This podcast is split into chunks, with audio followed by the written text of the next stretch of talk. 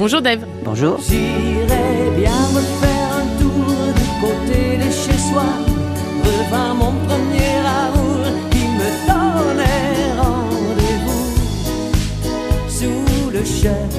Vous êtes un chanteur néerlandais considéré comme le hollandais préféré des Français. Euh, Votre voix et votre autodérision ont su conquérir euh, le public justement qui a toujours été au rendez-vous. Vous avez connu le succès euh, dans les années 70 avec des chansons francophones. On pense à Vanina et du côté de chez Swan. Alors évidemment, là on va parler d'un livre qui raconte beaucoup d'autres chansons. Ces tubes en tout cas, ils nous accompagnent encore aujourd'hui, souvent diffusés pendant les fêtes de famille, les anniversaires, les mariages, les baptêmes.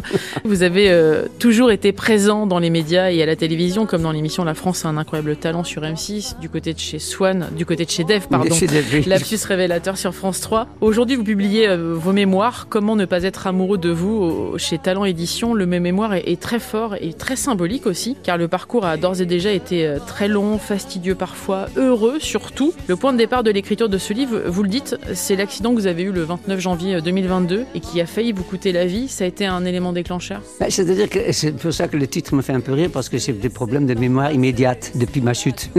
J'étais- il fallait mieux l'écrire avant qu'après. Ce qui me fait rire surtout, c'est quand j'ai dit à l'éditeur qu'il y avait déjà eu deux bios, qu'il a dit qu'ils sont morts les gens qui ont lu ça. Donc ça fait très plaisir.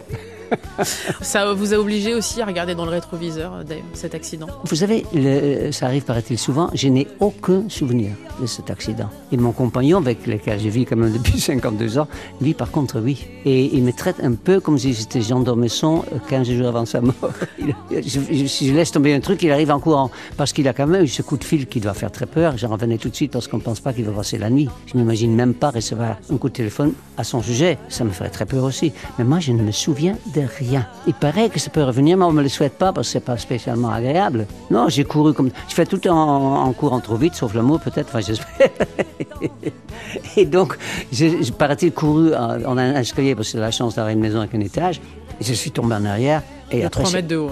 Et après, c'est plus. Donc voilà, pas de mauvais souvenirs, mais quand même. avec un traumatisme Enfin, c'est quand même, euh, c'est pas un souvenir. Je n'ai ni goût ni odorat. Quand tu dis ça, les gens pensent que tu as eu le Covid, mais moi, c'est pas le Covid, c'est un hémorragie cérébrale. Et, et moi, ça fait qu'un an et demi. Vous êtes rentré euh, chez vous un mois plus tard et c'est vrai que effectivement euh, les choses ont, ont changé parce que les plaisirs de la vie euh, vous ont été euh, On retirés enlevé pour deux, oui. et voilà mis en suspens. Donc euh, notamment le fait de manger, euh, vous aimez Ah, manger. manger un bon verre de vin. euh, je fais la cuisine quand je travaille pas tous les soirs à 19h. Je rentre dans la cuisine pour faire manger pour ma chaîne et après pour mon compagnon et moi. Mon compagnon végétarien, moi pas du tout, je suis omnivore.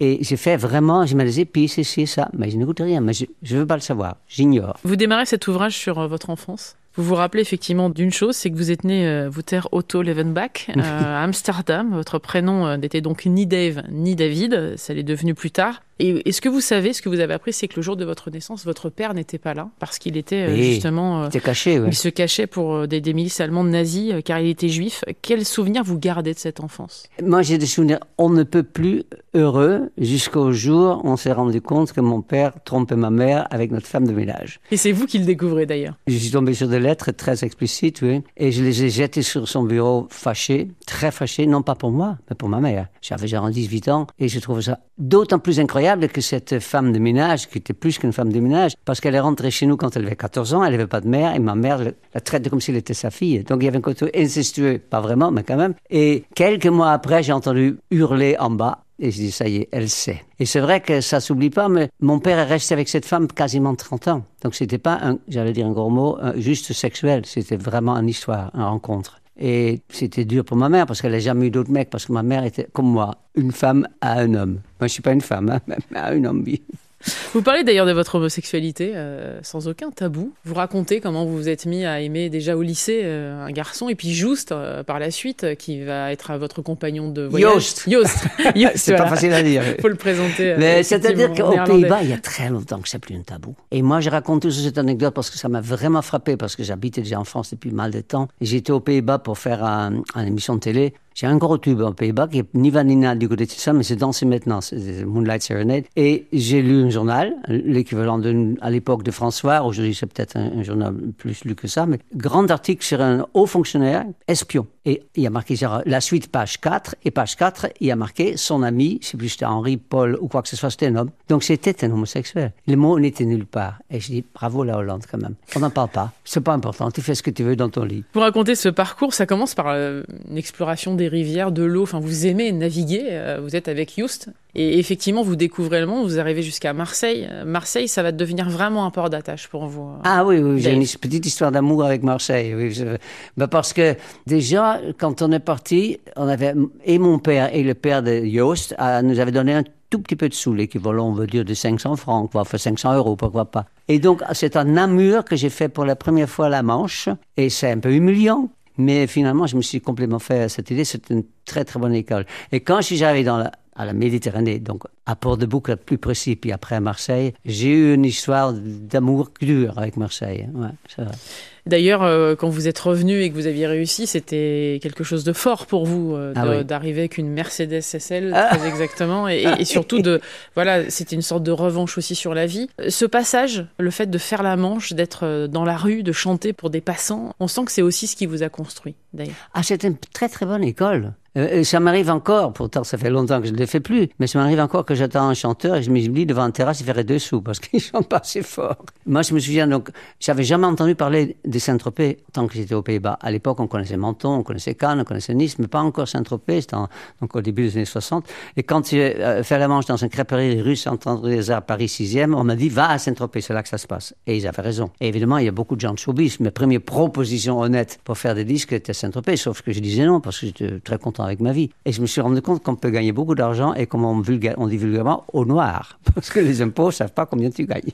Vous vouliez être pasteur au début. Ouais. Votre but, c'était euh, simplement d'être écouté, d'être entendu. Oui, c'est-à-dire que mon père était donc d'origine juive, mais il était converti au protestantisme. Et dans ma famille, il y avait ma mère totalement athée et mes deux frères et ma sœur athées. Donc il y avait que lui et moi qui allaient à l'église. Et le pasteur était une femme très belle, qui parlait très bien. Et là, je pense que c'était aussi une forme de narcissisme et d'écocentrisme. J'ai envie d'être à sa place pour qu'on m'écoute. Donc ce n'est pas que euh, une œuvre de il faut aimer ses prochains, non, c'était aussi un peu ça. Et je suis rentré à l'université euh, avec cette idée-là. Ouais, mais ça a Donc vite vous avez étudié la théologie, ensuite le droit. Euh, L'idée, c'était Et après la hollandais, oui. Ce- Mais je n'y allais pas, hein, parce que je commençais à chanter. Voilà. Donc je me couche à 4-5 heures le matin. Mais vous avez mis du temps à vous dire que la musique allait devenir votre métier passion. Oui, c'est-à-dire que très vite, j'avais envie de chanter devant les gens. Donc euh, quand j'étais au lycée, des petites soirées, tout ça. Mais je ne pensais pas que ça pouvait rapporter des sous. Donc euh, c'était vraiment un plaisir, quoi. Et j'aimais bien entendre, quand j'étais à l'époque avec mes parents, puis après je allé en Italie, j'apprenais des chansons en italien. Et, et ça drague bien aussi quand tu chantes, si ça plaît. Donc euh, c'était une manière de, oui, de, de mon narcissisme aussi, il faut quand même avouer quelque part. C'est votre père hein, qui va vous donner euh, goût à la musique principalement. Ah, Euh, ma mère était danseuse. Voilà, classique. et votre maman était danseuse classique. Ouais, euh, ouais. Elle est devenue prof de danse après. euh, Ouais. Et c'est vrai que votre premier souvenir, euh, c'est à l'école maternelle. Vous allez chanter un, titre de Léo Ferré. Oui, ben, c'est-à-dire que je savais pas encore qu'il faut aussi être efficace. C'est un gros mot pour un artiste quelque part, mais tu peux pas commencer par chanter des cours de waltz, chanter, chanter par Lotte C'est très beau, mais les gens comprennent pas.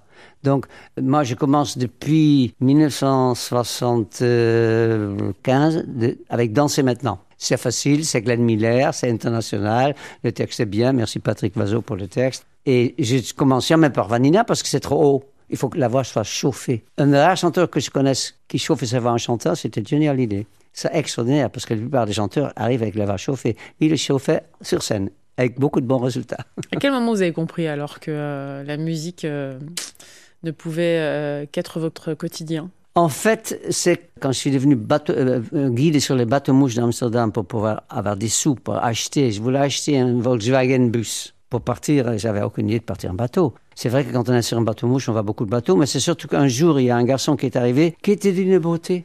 Et il y avait 19 filles dans les guides, mais le chef guide était vraiment vraiment homo. C'était un ancien légionnaire, ça n'a rien à voir. Je- J'accuse pas les légionnaires. Hein. Et, j'ai dit qu'il faut le prendre. Donc il fallait parler au moins quatre langues, en plus du hollandais. Et lui, il n'en parlait pas. Il parle un peu français, un peu allemand, un peu anglais. Mais on l'a quand même engagé et j'étais éperdument amoureux de lui. Il était à 100% hétérosexuel, donc ce n'était pas réciproque. Mais il était quand même assez malin pour mettre ses sous avec mes sous et on a acheté un bateau ensemble et on est parti ensemble. Et là, c'est vrai que c'est lui qui m'a dit, c'est pour ça que je parle de lui, qu'il a fait la Manche en vacances et qu'on pouvait chanter devant les terrasses parce qu'en Angleterre ou aux Pays-Bas, ça ne marche pas. Parce que tu te mets à chanter dans un pub anglais, tout le monde se met à chanter avec vous. Donc tu peux pas après passer une assiette pour avoir des sous. Tout le monde chante. En France, ils t'écoutent ou pas, mais ils payent.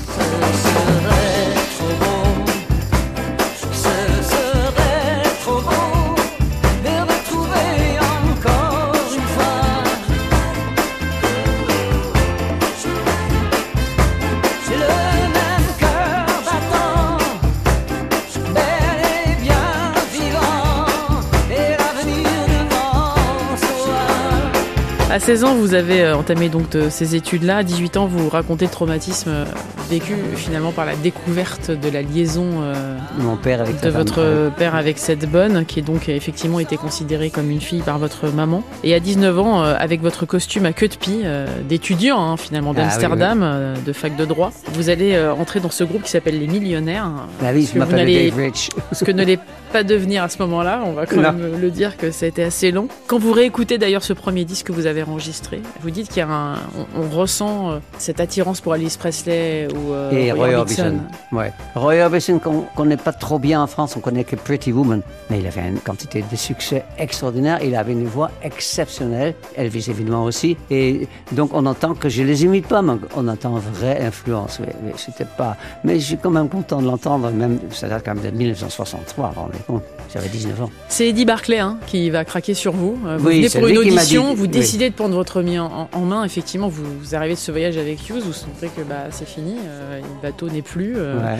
Vous avez euh, plus que vous, vous ne pouvez compter que sur vous-même d'ailleurs, et vous décidez de prendre votre vie en main, de sortir les cartes de, que vous avez pu obtenir de différents producteurs. Vous vous rendez chez Barclay Et c'est lui qui dit et il vous entend. Il m'a entendu, il m'a signé et il m'a dit Rich, Dave Rich, peut-être pas tout de suite, on va garder juste Dave. Donc Dave Rich, c'est le nom que vous aviez décidé de- de- Oui, parce que pour moi j'avais, commencé avec David Rivus Vitae, parce que comme j'étais pedant, comme tous ceux qui font le lycée classique, qui chez nous s'appelle un gymnasium, comme en Allemagne, donc 20 heures par semaine de latin et de grec, ça change un homme, il, se pense toujours pour vaguement un des plus intelligents de tous ceux qu'il rencontre. Et à la maison, la maison de disque, Rivus pardon, comment, qu'est-ce que ça veut dire? J'ai reçu une lettre. Tu t'appelleras Dave Rich. Moi, je suis tellement content d'avoir un contrat avec la maison de disque. Je lui ai dit d'accord. Et elle dit Barclay à Dave, Dave, ok, d'accord aussi. Et puis euh, il y aura effectivement euh, Trop beau. C'est votre premier grand succès, ça. C'est euh, j'ai l'impression que c'est hein, voilà, c'est l'adaptation des Roubettes, hein, euh, Ouais. Sugar Baby Love. Ce titre, il- on sent qu'il est particulier dans votre parcours, Dave. Ben, je le chante plus depuis très longtemps. Quand j'aime bien le citer Jean-Jacques Chouplet, qui était mon directeur artistique, dont le père était PDG de la maison de disques CBS, qui a changé de nom depuis. Et on avait déjà fini un 45 tours. Et il a dit, on va arrêter parce que j'ai entendu une chanson sur le BBC, qui est numéro un des ventes en Angleterre, et c'est pour toi. Et c'était très, très, très aigu. Et plus aigu que Vanina. Hein. Ça a été dur de, la chanter? Non, parce qu'à l'époque, j'avais pas de problème avec ça. Parce que j'ai la chance, c'est vraiment la chance. Hein. Je dis ça aussi en pensant aux gens qui perdent leurs cheveux. Vous n'y êtes pour rien, c'est dans l'ADN. Et de perdre sa voix, pour certains chanteurs, je citerai pas de nom, ils sont pour rien non plus. Moi, j'ai la chance d'avoir quasiment la même voix, sauf justement le fausset, le mix, le falsetto en italien, le voix de femme, on va dire. Elle est légèrement floutée, mais sinon, c'est quand même J'y suis pour rien, j'ai la même voix. Donc c'est pratique, hein, parce que Vanina, s'il faut le baisser de tons, c'est plus pareil. Je voudrais qu'on parle de Vanina parce que vous revenez aussi sur ce titre euh, inévitablement. C'est plus d'un million de 45 tours On est à deux en total. ouais. Ouais, à c'est l'époque, assez un million. hein. incroyable. Euh, Nous sommes en, en 1974. Est-ce que vous pouvez me raconter l'histoire de la naissance de ce tube? C'est-à-dire, c'est l'histoire aussi d'un chanteur parce que j'avais, en effet, à Paris aussi fait la Manche pendant longtemps, rue Saint-Jacques, le crêperie rue Saint-André des Arts pour les Parisiens. Et finalement, quand on a eu une proposition d'une maison de disques, on a fait ce succès trop beau qui, en effet, j'ai vendu 400 000 en anglais, 300 000 en français. Donc, les Roubaix n'étaient pas du tout d'accord. On, s'est presque battu dans le couloir de vos confrères de repas. Ça s'est bien terminé. Mais il fallait trouver la suite. Et moi, j'ai chanté déjà une chanson d'un chanteur qui s'appelle Del Shannon, qui s'appelle Runaway. Et on a proposé à Jean-Jacques Chouplet, qui n'est plus, c'est pour ça que j'aime bien le citer, parce que j'aime pas l'expression française que quelqu'un a disparu. On ne disparaît pas quand on meurt, on est toujours dans la tête et le cœur si on l'aime bien. Et il a dit, on va essayer de faire cette chanson. On a fait, j'étais à, j'ai fait ce avec George Wilson et Anna Brucknal au Festival d'Avignon. Et j'ai joué Bougre là, donc pas Uburois, c'était George Wilson lui-même. Et Patrick a commencé à faire un texte qu'on a montré en rentrant. Et le directeur artistique Jacques Supplé a dit C'est super, mais ça sera bien de mettre le prénom d'une fille sur le refrain. Et le meilleur ami de Patrick Lasso s'appelle Vanina. S'appelait, elle est malheureusement plus là. Vanina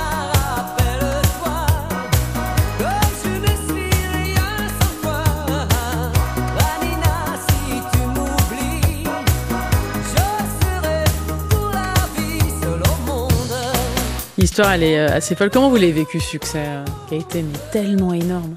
Euh, j'ai pas compris grand-chose non, c'est-à-dire que je n'étais pas du tout populaire, moi, à l'école. J'étais, euh, en effet, euh, déjà assez caustique, donc ça ne plaît pas toujours. Pour faire rire, et je le regrette souvent, je peux faire mal, je ne fais pas exprès, hein, mais je- ça, me ça me fait même parfois rougir quand je me rends compte que pour être drôle, je peux faire de la peine. C'est pas ce que je veux faire. Je veux faire rire, et ça coûte cher parfois. Et de devenir populaire de quelqu'un qui est plutôt caustique, c'était une grande surprise. Mais j'ai essayé d'être à la hauteur, quoi. Puis après, je me suis rendu compte, et je l'ai déjà dit à mes proches, notamment entre autres à Patrick Vazot, le jour qu'ils vont se rendre compte qui je suis vraiment, je serai peut-être moins populaire. J'ai eu raison. La vraie question, c'est est-ce que vous avez perdu pied par moment, Dave, dans cette euh, carrière, avec tous ces C'est succès drôle parce que, euh, imaginez-vous, les gens ne le savent peut-être pas, nous sommes donc sur France Info et que c'est dans la maison de la radio. Eh bien, je suis arrivé dans la maison de la radio avec un tube. Je vendais genre 15, 20 000 disques par jour, moins qu'avec Vanina, on en vendait carrément 40 000 par jour. Et quand la barrière pour se garer devant la maison de la radio était fermée, j'ai klaxonné et le monsieur m'a dit, vous rentrez pas. Et là, je me suis entendu dire cette phrase que je regrette. Mais enfin, vous voyez pas qui je suis. Ça, c'est la phrase de quelqu'un qui a les grosses têtes. Parce que où on le voit, on le voit pas. Si on le voit pas, on n'a rien à dire. Fermez sa gueule, comme on dit en français. Donc je me suis dit à moi-même, oh, oh, oh, calme-toi.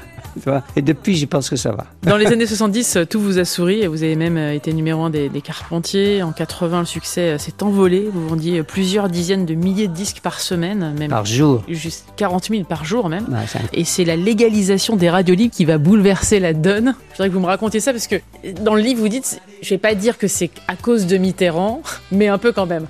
Ben oui, comme disait Balavoine, mais c'est vrai que là encore, ça se joue dans cette maison où nous nous trouvons, vous et moi tous les deux. Il y avait le, une des premières FM, c'était Radio 7. Et c'était dans l'entrée de cet incroyable bâtiment, et un peu le même au Caire pour les radios euh, égyptiennes d'ailleurs. Et je suis allé voir la patronne, Marie-France Brière, pour ne pas le citer, parce que tout le monde ne le connaît pas, mais dans le métier, elle est quand même connue. Et je me dis, pourquoi tu ne passes pas? Elle me dit, parce que tu n'es pas notre cible. Et je me suis rendu compte pour la première fois que être chanteur, c'est aussi un produit avec tout ce qui va avec comme publicité. Et donc, j'ai essayé d'être le cible après. Parce que mon plus grand succès à France Inter, c'était du côté de Sessoine, grâce à Proust, plus que grâce à moi, et grâce à Patrick Vazot qui a pensé à faire chanter le Proust là-dessus. Tout ça, ça joue. Mais quand les radios libres sont arrivées, ils n'avaient pas envie de passer les mêmes chanteurs que les radios qu'on appelle périphériques, c'est-à-dire RTL, Europe 1, RMC, Sud Radio, Radio Andorre, tous ces radios. Donc, les grands radios de l'époque, qui s'appellent Énergie, ne passaient que des chanteurs qu'on connaissait pas. Un Jean-Luc Lay, des gens comme ça. Et pas des gens connus comme le Normand, Dave, etc.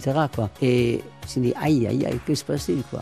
Et ça m'a donné une période de ce qu'on appelle en français le traversée du désert. Et c'est là où je fais beaucoup de bateaux de croisière, sans jeu de mots, parce que c'est intéressant, parce qu'on oublie parfois de le dire au fils que quand on chante très très loin de la côte de la France. Mais c'est vrai que passer beaucoup par tous les radios et ne plus passer du tout pour un chanteur, c'est grave. Donc, euh, beaucoup l'ont vécu. Je cite Gérald Normand parce que c'est quelqu'un qui a fait beaucoup plus de succès que moi, beaucoup plus de chansons connues. Pareil, on m'en voulait plus quoi. Et ça s'est arrangé, euh, mais c'était plus que les sept années dont on parle dans la Bible. Hein. C'était long. Vous êtes très honnête hein, dans cet ouvrage. Pour terminer, depuis vos débuts, euh, il y a une chose qui a toujours fait partie de vous. C'est une formule mathématique qui vous accompagne. Ouais. C'est E EFGH. Ça Ouais, veut dire bien. émotion, folie, générosité et humour. C'est les quatre mamelles d'un spectacle. Que ce soit une pièce de théâtre ou que ce soit un chanteur. Je pense que c'est très. Et c'est pas facile tous les soirs. Surtout quand on chante, qu'on voit des chansons depuis 50 ans. Il faut quand même rentrer dedans, quoi. Il faut être vrai. Quand on fait ce qu'on appelle les arbres de Noël, c'est-à-dire pour les enfants, qui en plus savent pas exactement qui vous êtes, ils le savent un peu grâce à un incroyable talent, comme je suis plus, savent déjà moi. Donc il faut leur raconter les histoires, il faut les convaincre. Et pour ça, il faut aussi. Moi, j'ai chanté une chanson que Patrick Loiseau a écrite au moment que ma mère est décédée, qui est une très très belle chanson. Et quand j'entends pleurer dans la salle, un peu, pas trop quand même, je dis, elle a marché, elle a marché. Et ça, c'est l'émotion, parce qu'il faut être vrai là-dedans. D'ailleurs, j'avoue que je pense plus à ma sœur qui est morte il y a beaucoup moins longtemps que ma mère. Mais il faut être vrai. Et c'est Paul McCartney qui dit dans un livre, il est vraiment content de lui une fois sur 30, ce qui ne me semble pas beaucoup, mais je pense qu'il exagère. Vous dites que vous aimeriez bien être sur scène pour fêter vos 80 ans et enregistrer un album. Ça se fait. Je Mais vous dites que vous n'êtes pas certain d'être en vie le 4 mai 2044 pour vos 100 ans. Vous dites Je suis déjà un vieux chanteur, mais je ne m'imagine pas un instant arrêter de chanter et de mettre fin à ma carrière. Chanter sur scène fait partie des meilleurs moments de ma vie. Ça veut dire que vous voulez limite mourir sur scène? Pas obligatoirement, si je peux être dans un lit, c'est peut-être plus confortable, mais quand on me parle de ça, je pense toujours à, Mi- à Michel Berger. avec beaucoup de respect, parce que c'était un vrai compositeur et il adorait chanter et il ne se voyait pas vieux chanteur et il est mort avant. Donc c'est pas du tout envie de, vivre ça comme ça. Aznavour voulait chanter à 100 ans au Palais de Congrès, il y est presque arrivé, mais pas tout à fait. Je ne sais pas comment on peut dire, je ne vais pas être un vieux chanteur. D'ailleurs, je je suis un vieux chanteur n'importe comment, donc ça y est, je suis arrivé l'année prochaine. Donc je vais chanter le 21 juin au Rex, on me l'a dit hier, donc je peux l'annoncer, vous êtes le premier à l'entendre. Il faut remplir quand même. On va le faire. Pour terminer, vous écrivez que vous aimeriez qu'en guise de conclusion, on écrive ouf sur votre urne. Pourquoi? Parce que j'aime bien le côté verlan de ouf, parce que la vie...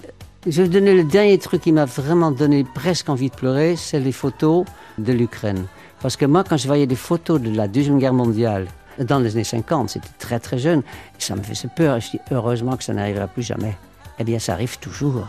Donc euh, aujourd'hui, évidemment, on parle plus d'Israël, mais il y a toujours des guerres, quoi. Et comme je me prends vraiment pas pour meilleur que les autres hommes, comment ils font pour faire des erreurs pareilles, quoi? Puisqu'on est tous pareils, plus ou moins, même si on n'a pas la même différence, même si on n'a pas la même couleur de peau, même si on n'a pas la même religion, on a tous envie d'avoir une femme, des enfants, un ami. Je ne comprends pas ça. Et ça me fait peur. Donc, c'est pour ça que je dis ouf, parce que ça sera la fin de la peur et ça sera le repos. Je suis pas sûr qu'il y ait un paradis, mais il y a une espèce de nirvana sympathique. Et puis, il y a le verlan de ouf qui est fou qui me plaît bien aussi. Merci beaucoup Dave d'être passé dans le monde d'Elodie sur France Info. Ça s'appelle Comment ne pas être amoureux de vous. Évidemment, c'est. C'est pas moi qui ai choisi le titre. Hein. Je trouve ça un peu prétentieux. Et c'est sorti chez Talent Édition. Merci beaucoup. Merci. Je m'en veux,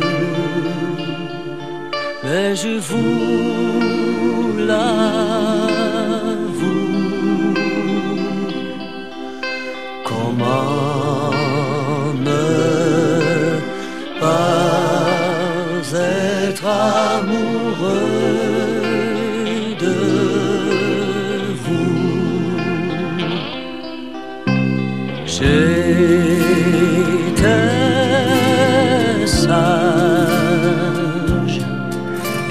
Voilà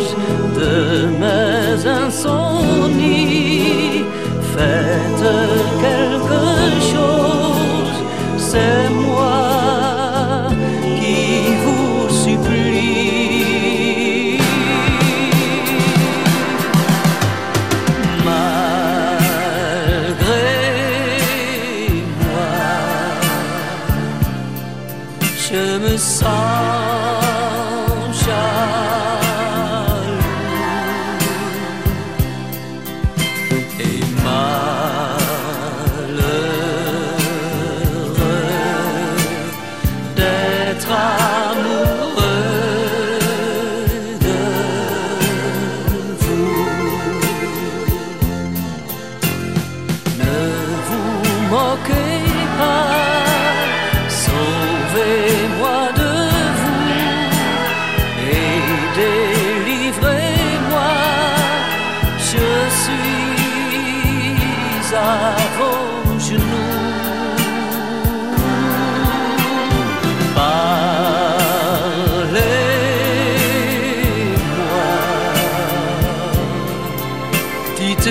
love.